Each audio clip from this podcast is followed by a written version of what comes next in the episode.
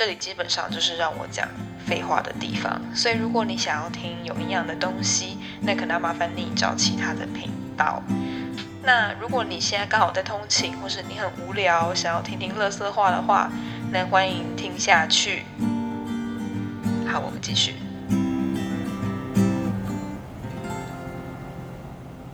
嗨，大家欢迎收听《想到再说》，我是 Haley。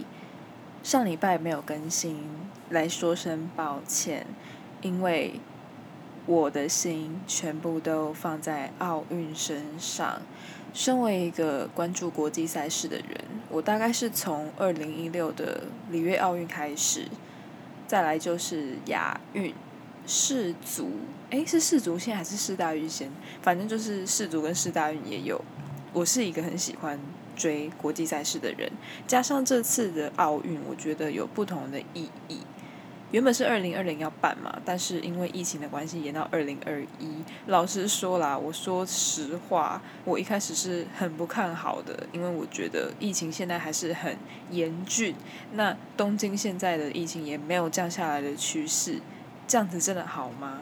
可是开幕式结束之后，我真的没有一天。是不看奥运比赛的，我整个是全神贯注到不行，没有什么可以动摇得了我。我连上班都要关注比分，还会有朋友帮我及时报分，就是这么专注。而且我很喜欢大家在这种时候团结一心的感觉，有一种。运动把大家凝聚在一起，然后我们都是团结一致的在帮自己国家队的选手加油。我很喜欢这种感觉，所以这也是其中一个为什么我那么喜欢看国际赛事的原因。而且这次台湾不是还破纪录吗？可能是因为东京跟台湾的时差只差一个小时，所以这次大家都比较能追。然后加上疫情的关系，大家都关在家里，所以就比较有时间追运动赛事。但是这绝对是一件好事情，因为台湾的体育真的在进步，而且我觉得要提升给选手资源的方法，就是我们要给他们关注，然后政府也要给他们关注，才可以给他们更好、更多的资源。这个开头会不太沉重？我好像没有讲什么沉重的事情，应该还好吧？好，总之呢，我现在能坐在这边录音，原因就是目前台湾在奥运的赛事已经。完全的结束了，所以我就是可以专心的来录音，只是少了一个礼拜没有录音，我整个是失误连连。我不知道这一集到底会剪多久，就是交给明天的我再来烦恼。我现在就是想讲什么就讲什么，算了吧。好啦，切入正题，我今天要来说的呢，就是非学霸的会考甘苦谈。来，拿出荧光笔，把“非学霸”这三个字画起来。为什么身为一个非学霸，还要在这边侃侃而谈，跟大家分享甘苦谈呢？因为这里就是我的故事树洞。好，反正我今天要讲的就是非学霸的会考甘苦谈。身为一个第三届的会考生，直接透露年龄。其实到那个时候，这个制度已经逐渐成熟，就是不会像第一届一样，我姐就是第一届，就是不会像第一届一样这么的实验感不会那么重，不会是一种啊我是白老鼠的感觉，是这个制度有越来越上轨道，所以大家之后，我猜现在的会考生应该也是沿用这样子的制度，对。那制度是什么呢？浅谈一下，就是有分 A、B、C 嘛，最基本，但是它。A 还有分 A A 加 A 加加，然后 B B 加 B 加加，然后 A 加加呢是得积分，是积分制，A 加加是得七分，然后 A 加是六分，A 是五分，就这样以此类推。所以代表这样子算下来，如果假如说我今天得了五 C 的话，因为有五科嘛，我的积分就是五分，only 五分。对，其实我对我自己的会考成绩还算满意。就是差强人意，因为我其实，在入学之后，我成绩是非常烂的，我整个是学渣。我在第二节有说过，就是我们学校是八加九的乐园，但是我们班就是特别优秀，就是班上会有几个自由班的学生啊，可能在上国文或英文课的时候，会到另外一个地方去上课，不会跟我们班的同学待在一起。那些榜单下下叫那种榜单那种前几名那种，都是在我们班，所以我们班其实竞争很激烈，就是大家成绩都很好，然后读书风气也不错，因为我们班导也管很紧，我们还以前还会有那种补考单，假如说我今天历史没有七十分，我还会有一个补考单，然后中午就没办法睡觉，老师会在外面一对一补考，而且是口试，不是笔试。所以我们班那时候的读书风气其实是蛮好的，就会让人有一种我也要努力的感觉。但当时的我，国一国二的我根本没有这个想法，压根没有这个想法。所以我那时候就是一个学渣，就觉得船到桥头自然直，然后也没有为自己的未来做打算。所以呢，我第一个就是要说，我在国一的时候遇到我人生中的最低谷。段考数学只有十六分，为什么要对我来说是最低谷呢？因为我的数学基本上啊，从小烂到大，到现在还是很烂。我从小一就开始不及格，我真的记忆犹新。我小一就只是考你左手右手，我也可以五十九分，unbelievable！我也不知道为什么办到的。再来就是一直不及格，一直不及格，一直到六年级有一次我的段考考四十一分，然后我记得那次好像出的特别难，大家都炸掉。我跟我同学直接不吃饭，哭了一整个中午，不夸张，一整个中午都在哭。我们几个女生躲在厕所里面狂哭猛哭。但我国一考十六分，我当下就是僵在那边。整张考卷我只对了四题，我居然只考十六分，我那时候真的是欲哭无泪，想哭都哭不出来。现在回想起来，我是不是太没羞耻心？就是回想到六年级哭的要死的自己，然后再回想到现在，我已经就是摆着一种我就烂的态度。但没关系，术业有专攻，好不好？总之呢，自从我国一数学考那十六分之后，我就开始自暴自弃，因为我是一个很偏科的人，我就是国文、英文。算可以看，啊，数学自然就不用讲了。我理科烂到爆，我就是一个标准文科生，所以我每次段考就是只注重国文、英文，顶多再来一个社会、数学、自然，我就是棒红吹，就是 let it go，直接从我国一就奠定下学渣的基础。这边就要讲到让我改变想法的契机是什么呢？差不多在国二下。我偶然听到公立跟私立他们学费的差别，因为我们家其实不是一个很富有，连小康可能都称不上的家庭，所以我一直都知道我不能让家里负担太多学费，就是里里扣扣的费用，就是尽量不要让家里出到。所以我那时候听到公立的学校大概要积分几分才能上的时候，在回想我自己的那些烂成绩。我那时候真的是不知所措到不行，我那时候成绩那么烂，所以从那个时候我就有一种我以后不能上私立高中的想法。在这边喷一下酒精，就是私立高中没有不好，我没有要对任何的学校做任何的评判，而是因为真的是基于费用的关系，所以我那时候就是突然有一个想法，就是我不要上私立的学校，因为如果我上私立的学校，就要让父母付更多钱。诶，这集会不会太严肃？应该还好吧。我现在还是在半夜，今天是现在是半夜几点？快要三点。建议大家开睡眠，就是在睡觉的时候听，别有一番风味。我已经不知道我自己在讲啥小。好，反正呢，我就是从国二开始。就突然想说，既然我只能上公立，我就要开始努力。所以呢，我那时候就去问班上有补习的人，他们去补哪一间补习班啊？风评好不好啊？内容怎么样啊之类的。要先说一下，我其实是一个很不习惯补习班的人。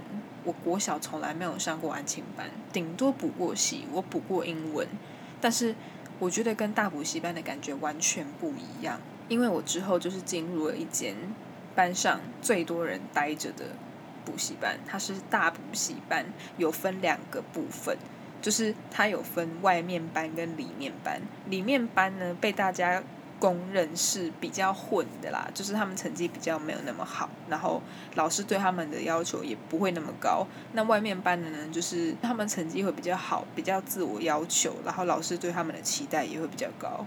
老师呢会先把所有新学生都归类在外面班，然后之后再看学生自己的状况。然后如果假如说他真的是学不下去，或者是他的成绩今天起烂到看不下去的话，可能就会排到里面班去。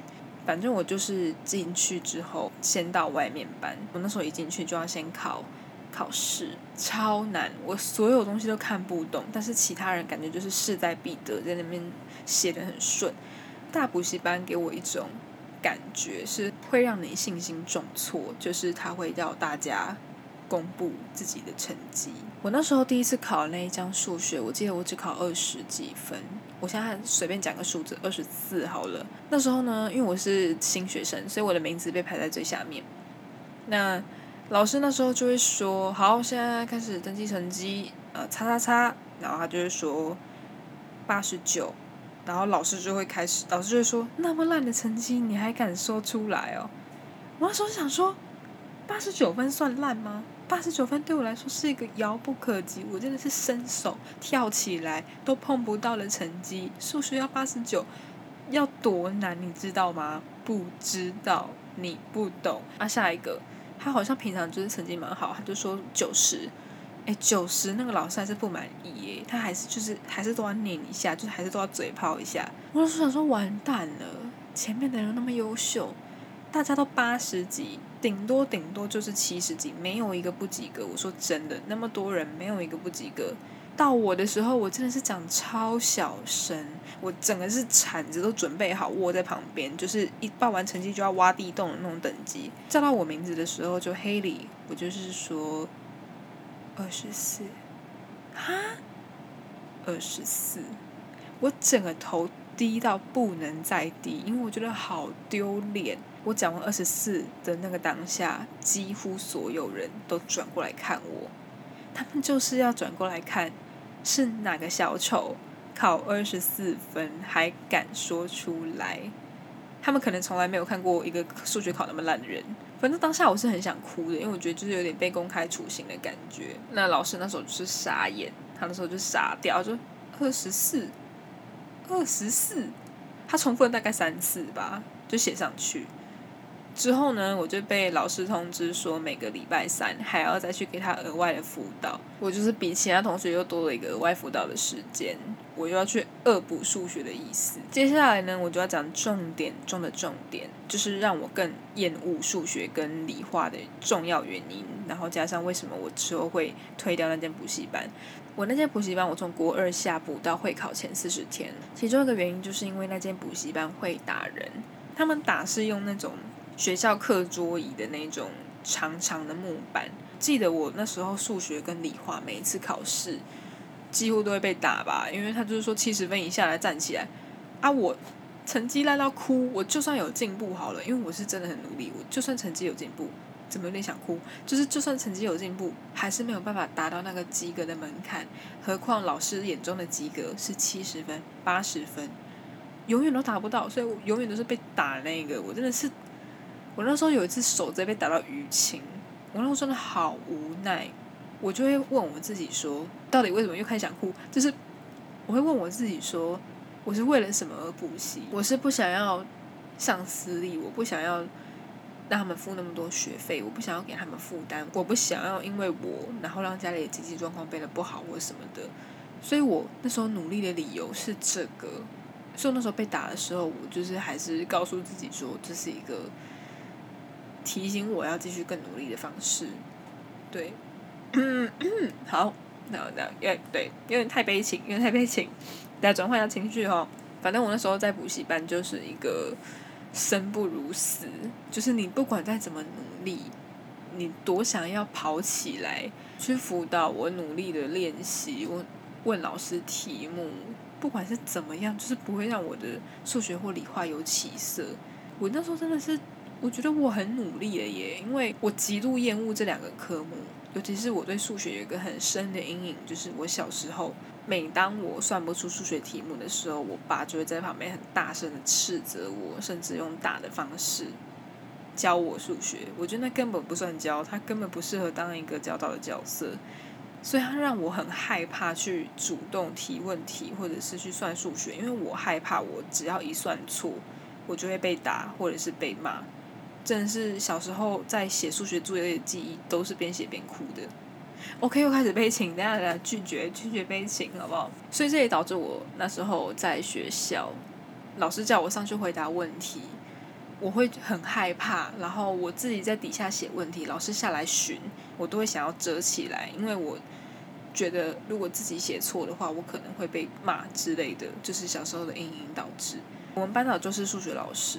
我还记得他那时候还来问我说：“为什么我每次要教你数学的时候，你都感觉像是要被处罚一样？就是我会变得很害怕，然后全身会变得很紧绷，因为我生怕我做的不对。”好，话题扯远了。反正我那时候在补习班就是过得很痛苦，可是还是告诉自己要继续。即使老师那时候劝我进去里面的班，就是成绩比较不好的班，但是我还是想说。在外面的班会不会比较有竞争力？就是会督促自己要跟他们一样，然后要更加油，才可以达到那样子的成绩之类的。不知道为什么是成绩不好的人就没人权吗？因为我每次的座位都被排在第一排，我认真上课，我还是排在第被排在第一排。然后第一排那种大补习班，第一排就是吸粉笔灰嘛，没什么好说的。然后。前面有讲过为什么我会害怕回答问题，但是我在我国三吧，我国三的时候曾经鼓起勇气举手问老师问题。那题我的印象很深刻，是理化的安培右手定律。我告诉你，天知道我深呼吸几百次，我那时候真的很紧张，手都有点在抖。然后老师就问我说怎么了，我就是说这题我不会。我原本想说。他应该会觉得说：“天哪，好感动啊！这个学生终于就是主动啦之类的。”结果他看完题目之后，他就问我说：“你上课到底有没有在听啊？”“Hello，我当然一直有在听啊，我就是听不懂啊，我听不懂才会来问你啊，你不是老师吗？”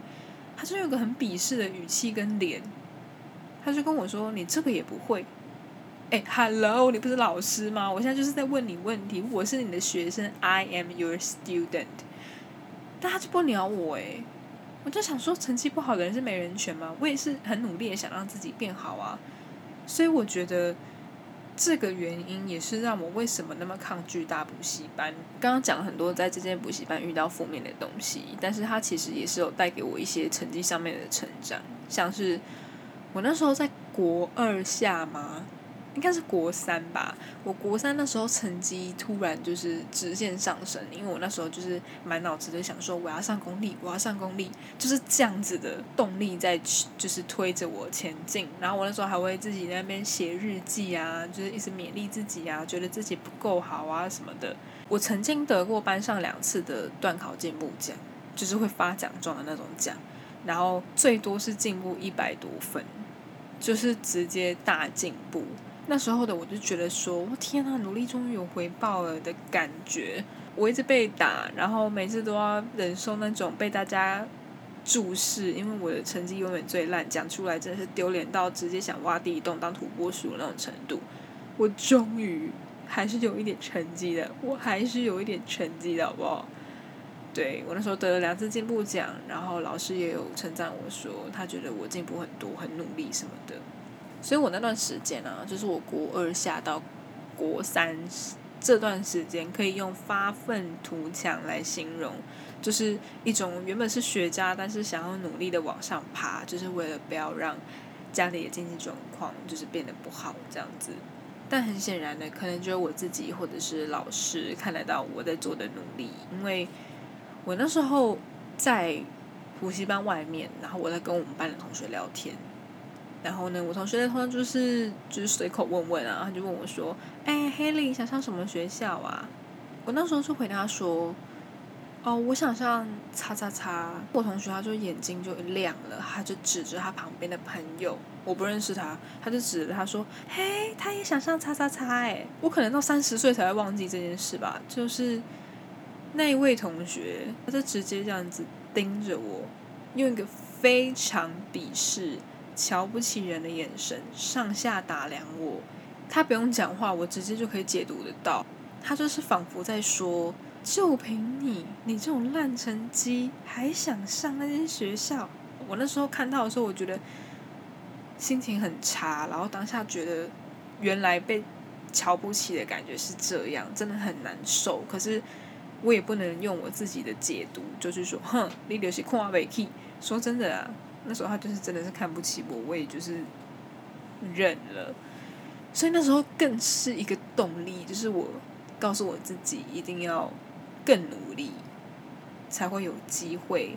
前面有讲到，我在这间补习班，我还是有一定的成长，就是我没有完全停滞不前，我还是借由那边给我的一些资源，我还是在成绩上面有所进步嘛。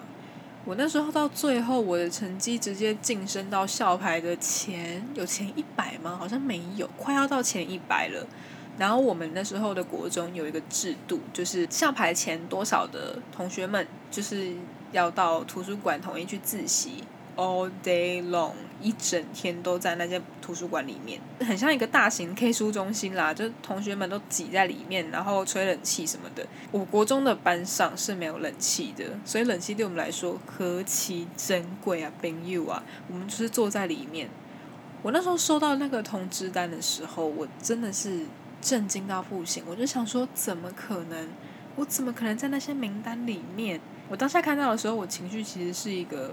蛮激动的状态，就是有一种努力有被看到、有被肯定的感觉。就毕竟一直以来我的努力，就只有我自己还有我们班导知道。哦，怎么又鼻酸？怎么又鼻酸？对，反正就是我就踏上了这个图书馆大大型 K 书中心的自习之路。也是到那个时候，我就是告诉我自己，就 focus 在国文、英文上面吧，还有社会，什么数学、自然。Let it go 吧，不要再纠结在那两个上面了，没有用啊。但是我也是在那个阶段得了我国中三年数学最高分的一次。我那时候数学考了七十二。好的，现在在场的各位学霸们，或者是那些数学很好的同学们，可能会觉得说七十二分也敢说嘴？哎，告诉你们，七十二分对我来说是一个真的是。家家户户放鞭炮，可以就是在外面就是发红包的那个程度。因为我们班导知道数学对我来说是多大的障碍，我自己更是了解数学对我来说是多么遥不可及、永远没有办法碰触的一个科目。我那时候考七十二分的时候，我们班导甚至还唱名，真的是有个好笑。通常会唱名不是因为曾经考很好吗？一百分九十几分那种的，我考七十二分。